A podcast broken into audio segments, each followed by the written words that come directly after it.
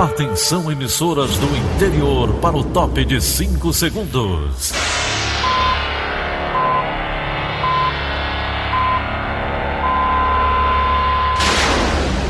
A Verdinha leva o som cada vez mais longe. Rádio Sul Cearense de Brejo Santo, Cristal de Quixeramobim, Iracema de Ipu, Jornal Centro-Sul de Iguatu, Macambira de Poeiras, Tabajara de São Benedito, Oroz FM, Pioneira de Forquilha, Itataia de Santa Quitéria, União de Camocim, Educadora do Cariri do Crato, Líder FM de Itapipoca, Aquarela FM de Miraíma, Liberdade de Itapipoca. Itarema, Carinhosa de Acopiara, Sertão Central de Senador Pompeu, Vale do Salgado de Lavras da Mangabeira, Vale FM de Nova Russas.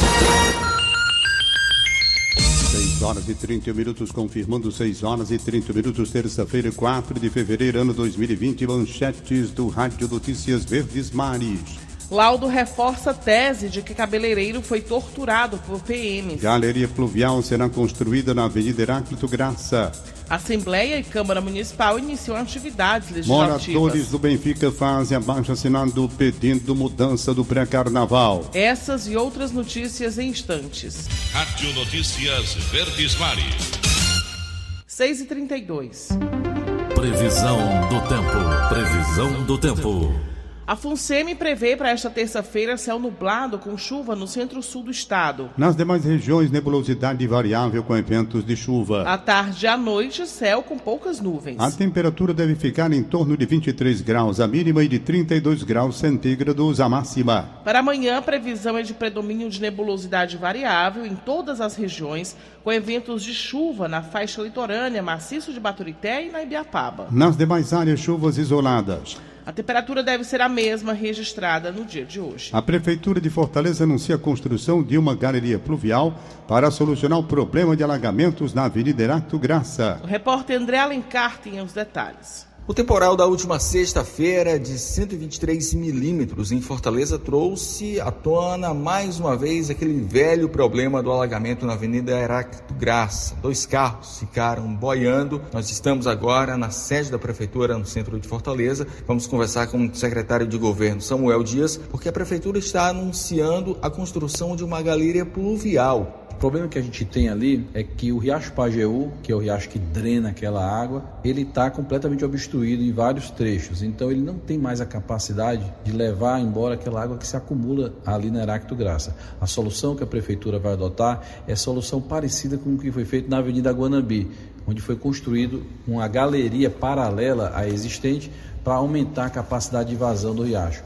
Aqui, no caso do Pajeú, vai ser feito uma coisa parecida. Vai ser construída uma nova galeria de drenagem desde a Avenida Heracto Graça até a região lá da Praia Iracema, próximo ao Poço da Draga. Essa nova galeria, ela vai desafogar o Riacho Pajeú e a partir da Heracto Graça, a água que ali chega vai ter um caminho livre e desimpedido para que possa chegar até o mar de forma segura e rápida. Então vamos contextualizando. A licitação fica pronta quando? É uma obra grande, ela tem 3,5 km de extensão de galerias é, enterradas e o projeto já foi concluído, já está pronto. A gente está aprovando o financiamento junto ao Banco Mundial, porque também é uma obra de elevado recurso financeiro, cerca de 50 milhões de reais para que se construa essa obra. Então, logo seja aprovado esse edital pelo Banco Mundial, a gente lança a licitação e a gente espera que em meados do segundo semestre ainda desse ano a gente possa começar a construir essa obra. E o prazo total dessa obra é cerca de 24 meses, então é uma obra, como eu disse, complexa, vai passar por áreas da cidade é, densamente povoadas e de grande fluxo de veículos, então a gente vai ter que ter muito desvio de tráfego. Então é uma obra que deve se estender ao longo de 24 meses. Muito obrigado pelas informações. André Alencar para a Rádio Verdes Mares. 6h35.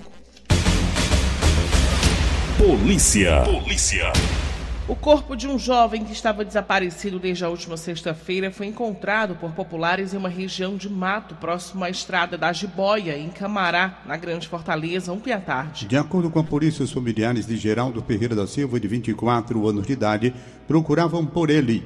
A vítima foi encontrada por moradores que passavam pelo local e sentiram um mau cheiro. Ainda segundo a polícia, os moradores entraram na mata e encontraram o corpo de Geraldo Ferreira, que não possuía antecedentes criminais. A vítima foi morta com um tiro no rosto e a polícia encontrou no local uma cápsula calibre 12. A polícia investiga as causas do crime. Para facilitar o atendimento aos turistas que buscam Fortaleza com destino turístico ao longo do ano, a Delegacia de Proteção ao Turista conta agora com profissionais habilitados em diversos idiomas para oferecer diversos serviços. De 2019 até janeiro de 2020, foram registrados mais de 3.433 procedimentos, liderados por 1.605 extravios de documentos e com mais de 30 celulares restituídos. A delegada titular da DEPROTU, Roberta Frota, dá dicas de segurança aos turistas, aos turistas que estão visitando a capital cearense.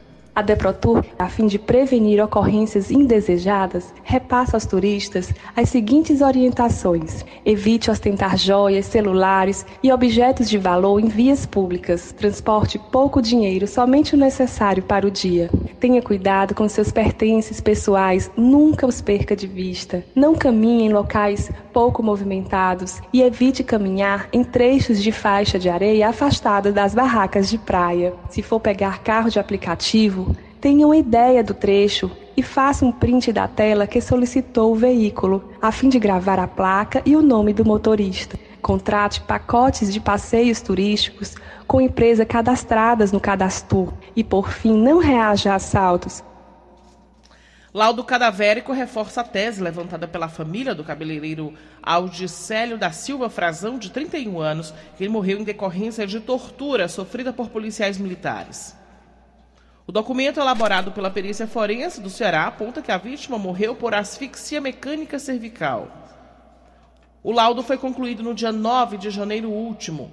O homem foi detido por PMs do Comando de Policiamento de Choque, na capital, no dia 28 de dezembro do ano passado e morreu na unidade de pronto atendimento à UPA do Conjunto José Walter, onde estava sob escolta policial no dia 1 de janeiro deste ano. 6 horas e 37 minutos, agora direto da redação integrada do Sistema Verdes Mares, a jornalista Bárbara Sena traz as últimas informações.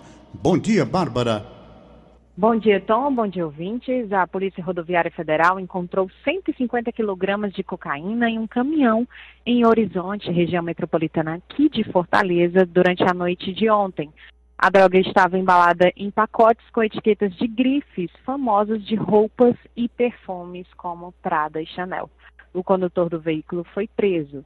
Segundo os agentes da PRF, o caminhão trafegava no quilômetro 38 da BR-116 com o sistema de iluminação traseiro com defeito.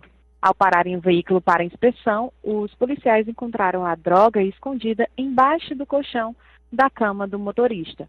Conforme o policial, as etiquetas de grife são usadas pelos criminosos para associar a pureza da droga. O motorista do veículo, um homem de 31 anos, natural do Rio Grande do Norte, foi preso o destino final das drogas não foi divulgado pela polícia. O material e o condutor foram levados até o posto da PRF, no município de Itaitinga, onde foram feitas as primeiras apurações sobre o caso. É, em seguida, eles foram levar, levados para a sede da Polícia Federal, aqui em Fortaleza, onde foi lavrado flagrante. Bárbara Sena, para a Rádio Verdes Mares. 6h39. Saúde. Foi descartado o caso de novo coronavírus que estava sob investigação no Ceará. Os detalhes estão com Felipe Mesquita.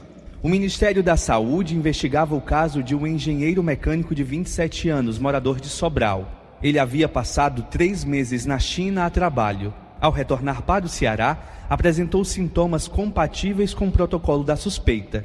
O paciente estava internado no Hospital Regional Norte em isolamento respiratório.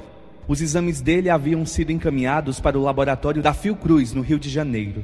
A Secretaria Estadual da Saúde do Ceará informou que as amostras diagnosticaram infecção por rinovírus, que causa resfriados comuns. Dessa forma, o caso que antes era investigado como suspeita de coronavírus foi descartado. O homem recebeu alta ainda na noite de ontem. Porém, outros 14 casos nos estados de São Paulo, Rio Grande do Sul, Santa Catarina e Rio de Janeiro ainda são tratados como suspeitos.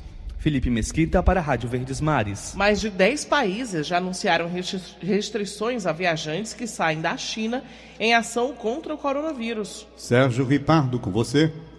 O Brasil ainda investiga 14 casos suspeitos de infecção pelo novo coronavírus. Para os cearenses, um alívio. O único caso suspeito no estado foi descartado ontem pelo Ministério da Saúde. Mas ainda há pacientes sob monitoramento em quatro estados brasileiros sete em São Paulo, quatro no Rio Grande do Sul, dois em Santa Catarina e um no Rio de Janeiro. Ou seja, até o momento, nenhum caso do novo coronavírus foi confirmado no Brasil. Mesmo sem essa confirmação, o governo Bolsonaro decidiu ontem elevar o nível de alerta no Brasil e quer declarar emergência em saúde pública devido ao novo coronavírus. A intenção é dar agilidade ao governo federal na contratação de equipamentos sanitários e na montagem de uma área de quarentena que receberá os brasileiros retornados da cidade de Wuhan, epicentro do surto do novo coronavírus na China.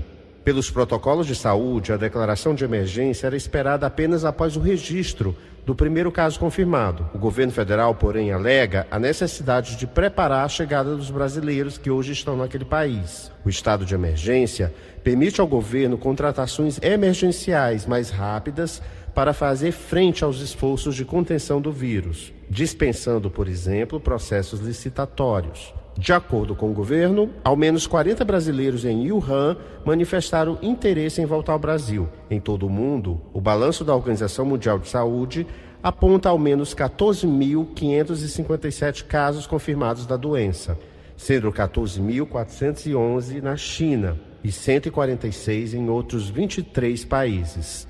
O saldo de mortes no mundo atinge 362 pessoas sendo 361 na China e um nas Filipinas. Sérgio Ripado, para a Rádio Verdes Mares. 6 e 42 Cidade. E o terceiro fim de semana de pré-carnaval 2020 em Fortaleza tem atrações para todos os gostos. A folia começa já na quinta-feira com o tradicional Bloco Chão da Praça, com a banda Os Transacionais animada Praça Verde Dragão do Mar, na Praia de Iracema. Já no sábado, no Terminal Marítimo de Passageiros, no Mucuripe, Léo Santana comanda o Meu Bloquinho. A programação segue até domingo em todas as regionais da capital. Moradores do Benfica fazem abaixo assinado pedindo a mudança de local do pré-carnaval. Lívia Carvalho tem mais informações. O abaixo assinado pedindo que o pré-carnaval deixe de acontecer no bairro já conta com mais de 100 assinaturas físicas e será encaminhada ao Ministério Público do Ceará. Entre as reclamações mais apontadas pelos moradores do Benfica estão o barulho provocado pelo volume do som, além da insegurança e da sujeira no local. Segundo a população, os transtornos começam após o encerramento da programação oficial. No domingo passado, quatro paredões de som foram apreendidos pela Agência de Fiscalização de Fortaleza, a AGFIS, o órgão informou que 55 fiscais e 165 auxiliares atuam em todos os polos do ciclo carnavalesco da capital. Na mesma ação que resultou na apreensão de paredões, um homem foi preso suspeito de assaltar foliões durante o pré-carnaval no bairro. Por meio de nota, a Polícia Militar disse que os eventos de pré-carnaval no Benfica contam com patrulhamento nas modalidades a pé emprego de bases móveis e viaturas do policiamento ostensivo geral e da Força Tática. Já a Secretaria Regional 4, responsável pela área, esclarece que a limpeza no bairro é feita por oito garis no dia seguinte à festa. Lívia Carvalho para a Rádio Verdes Mares. Mãos cearenses vão ajudar a produzir as roupas do Galo da Madrugada, um dos ícones do Carnaval do Brasil. Elone Pomuceno tem os detalhes. Alunos de uma escola de Fortaleza vão participar da cocriação da fantasia do Galo da Madrugada, maior bloco de carnaval do mundo, segundo o livro dos recordes. Hoje eles participam de oficina de pintura sobre discos de vinil que vão virar lantejoulas da roupa do galo gigante. A ação vai ser guiada pelo artista plástico pernambucano Leopoldo Nóbrega. O trabalho começa com contação de história e dinâmicas de integração para que o grupo se sinta à vontade de se expressar por meio das tintas. A mesma oficina já foi realizada em escolas e projetos sociais de Pernambuco e da Bahia. Depois do Ceará, o projeto segue para os estados do Rio de Janeiro e São Paulo, consolidando o processo de cocriação da fantasia, envolvendo cerca de 400 crianças e adolescentes entre 3 e 12 anos. Em Fortaleza, os alunos da Escola de Aplicação Yolanda Queiroz, mantida pela Fundação Edson Queiroz, foram escolhidos para a ação. Elon Nepomuceno para a Rádio Verdes Mares. 6 e 45 Esporte. Direto da sala de esportes, Luiz Eduardo tem informações do Campeonato Cearense de 2020. Bom dia, Luiz. Bom dia, Campeonato Cearense. Ceará e Fortaleza entram em campo nesta quarta-feira, depois de disputarem jogos pela Copa do Nordeste no último final de semana. O Fortaleza joga amanhã no Estádio Castelão às 20 horas contra o Atlético Cearense, jogo válido pela segunda rodada da competição. Já a equipe do Ceará também entra em campo amanhã, buscando a primeira vitória na temporada contra a equipe do Pacajus, jogo começando às 21h30, direto do estádio Presidente Vargas, com os resultados de final de semana, vitória do Ferroviário 1 a 0 no Guarani de Sobral e vitória do Barbalha 2 a 1 em cima da equipe do Calcaia. A classificação ficou a seguinte: Ferroviário tem quatro pontos nessa segunda fase, o Pacajus tem três, o Fortaleza três, o Barbalha três e o Guarani de Sobral também três pontos. O Ceará sexto tem um ponto, o Atlético Cearense e o Calcaia não pontuaram na competição. Nesta quarta-feira, também tem Cearense entrando em campo pela Copa do Brasil. O time do Barbalha jogará no estádio Inaldão, jogo que começa às 15 horas e 30 minutos contra o Operário de Ponta Grossa, lá do Paraná. O jogo único da competição que obriga a equipe do Barbalha a vencer. Em caso de empate, o classificado será a equipe do Operário de Ponta Grossa. Já Ceará e Calcaia só entrarão em campo na quarta-feira, dia 12 de fevereiro. O Ceará, em solo paraense, joga contra a equipe do Bragantino. Já o Calcaia joga lá no Raimundão, no Raimundo de Oliveira, no dia 12 de fevereiro, contra o São José Gaúcho. O Calcaia tem que vencer para passar de fase. O Ceará joga por um empate lá em Bragança, no interior do Pará, para garantir classificação para a próxima fase da Copa do Brasil. Luiz Eduardo, para a Rádio Verdes Mares. 6 horas e 47 minutos. Em instantes. Geração de empregos na construção civil apresenta resultados negativos em 2019. Rádio Notícia Verdes Mares.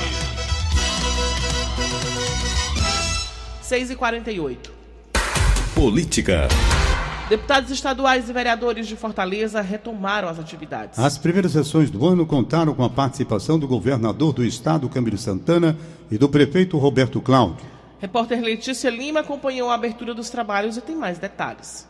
Os deputados estaduais e vereadores de Fortaleza voltaram aos trabalhos nesta segunda-feira. Na Assembleia Legislativa, o governador Camilo Santana, do PT, e a vice Isolda Sela participaram da sessão de abertura das atividades. Durante o discurso, o chefe do Poder Executivo Estadual enfatizou o equilíbrio fiscal que o Estado precisa manter para fazer investimentos. Estado para poder construir novas estradas, para recuperar estradas, para construir um hospital novo, como estamos fazendo em Limoeiro, para abrir novas ruas, para ampliar, fazer concurso público que nunca se fez tanto na história do Ceará, para fazer ações importantes na área da educação, é preciso ter recursos. Portanto, a manutenção do equilíbrio fiscal do Estado é pré-condição para que gente possa fazer os investimentos necessários para esse Estado. As ações nas áreas da saúde e da segurança também tiveram destaque no discurso de Camilo. Segundo o governador, o primeiro presídio de segurança máxima do Ceará vai ser inaugurado neste mês. Camilo falou também sobre a proposta de reestruturação salarial dos profissionais de segurança do Estado. A equipe do governo está concluindo o projeto para encaminhá-lo para votação na Assembleia ainda nesse mês mas há insatisfações na categoria e o esforço do governador agora é para tentar chegar a um consenso com os representantes desses servidores. Um esforço grande que o Estado está feito, tá, tem feito para valorizar esses profissionais que trabalham todos os dias para garantir segurança ao povo cearense. Né? Uma proposta que vai impactar nos próximos anos algo em torno de 440 milhões aos cofres públicos do Estado. Então, essa é uma demonstração do governador, do governo, é da importância que a gente tem dado para esse segmento que é a segurança pública do nosso Estado. Já na Câmara Municipal de Fortaleza, o primeiro dia dos vereadores também foi agitado. O prefeito Roberto Cláudio, do PDT, também fez um balanço da gestão que termina neste ano. ele aproveitou para anunciar o reajuste salarial de 4,31% para os servidores municipais em 2020. Vai valer também retroativo ao mês de janeiro. Então a gente consegue, nesse caso aí, já por outro, por outro ano consecutivo, conseguir reajustar o salário dos servidores integralmente pela inflação. Letícia Lima para a Rádio Verdes Mares. A abertura dos trabalhos na Câmara Municipal e na Assembleia Legislativa é o tema do comentário político de William Santos. Olá, bom dia a você que nos ouve na Verdinha. Olha só, abertos os trabalhos do Poder Legislativo ontem, um tema em comum deve centralizar discussões tanto na Assembleia Legislativa quanto na Câmara Municipal de Fortaleza: reajuste de servidores. Em meio à insatisfação de parte da categoria dos policiais militares em relação ao patamar salarial, o Palácio da Abolição prepara um projeto de reestruturação de salários da área de segurança pública. A proposta deve ficar pronta ainda neste mês. Se aprovada na Assembleia, o impacto no orçamento é estimado em 440 milhões de reais. Ontem, o governador Camilo Santana disse que tem se esforçado para valorizar a categoria. Ele também ressaltou que o Ceará é a unidade da federação que mais gasta com pessoal de segurança no Nordeste. Uma tabela dos cálculos feitos pelo governo, a qual o Sistema Verdes Mares teve acesso, considera as metas por desempenho, como a redução de homicídios, a apreensão de armas e munições, como um fator que melhora o salário da categoria. É a chamada remuneração bruta, em comparação com os outros estados do Nordeste, o salário final de um soldado no Ceará, considerando as gratificações, se torna o maior da região. Mas há insatisfações por parte da categoria. Alguns policiais, inclusive, organizam um protesto na Assembleia. Sobre um reajuste geral dos servidores estaduais, ainda não há nenhuma definição. Já na Câmara Municipal de Fortaleza, o prefeito Roberto Cláudio anunciou ontem que enviou para análise dos vereadores ainda em fevereiro um projeto de reajuste de 4,31% para os servidores municipais. A alteração no percentual havia sido prometida ainda em dezembro do ano passado, quando a prefeitura anunciou que adiantaria os 3% para janeiro e faria o complemento da reposição da inflação quando o IPCA fosse consolidado. Mas, para além disso, Roberto Cláudio ainda deve negociar o reajuste dos professores da rede municipal. A cobrança dos docentes é pelo reajuste do piso nacional do magistério, calculado em 12,84% pelo governo federal. A primeira rodada de negociações deve ser realizada amanhã, dia 5. Professores farão uma assembleia no mesmo dia e há ameaça de greve, mas o prefeito já demonstrou estar aberto ao diálogo. Essa, aliás, deve ser a palavra de ordem para Camilo e Roberto Cláudio nos próximos dias. William Santos para a Rádio Verdes Mares. 6h54. Economia. Milhares de produtores de frutas participam na Alemanha de uma feira temática do setor. Quem acompanha tudo é Gídio Serpa. Bom dia, Gídio. Estou falando diretamente de Berlim, capital da Alemanha. Vim até aqui para, pelo 12 ano consecutivo, cobrir para o sistema Verdes Mares a Fruit Logística, maior e mais antiga feira de frutas do mundo. A feira, neste ano, reúne 3.200 expositores de 95 países dos cinco continentes. Neste ano, são esperados 80 mil visitantes, oriundos de 135 países. E o que o Ceará tem a ver com isto? Ora, tem tudo a ver. O Ceará é hoje, com o seu vizinho Rio Grande do Norte, o maior produtor e exportador mundial de melão. No Espaço Brasil, instalado no pavilhão 23 do Messi Berlim, que é o gigantesco centro de eventos da capital da Alemanha, o Ceará tem estandes de várias empresas da fruticultura e tem também um estande da Companhia de Desenvolvimento do Complexo Industrial e Portuário do PECEM, cujo presidente Danilo Serpa e cuja diretora comercial Duna Uribe já estão aqui em Berlim para reuniões com clientes brasileiros e estrangeiros e com as principais companhias internacionais de navegação marítima, como a Maersk e a Hamburg Sud. A Frute Logística tem tanto a ver com o Ceará que o secretário de Desenvolvimento Econômico, Maia Júnior, também veio a Berlim.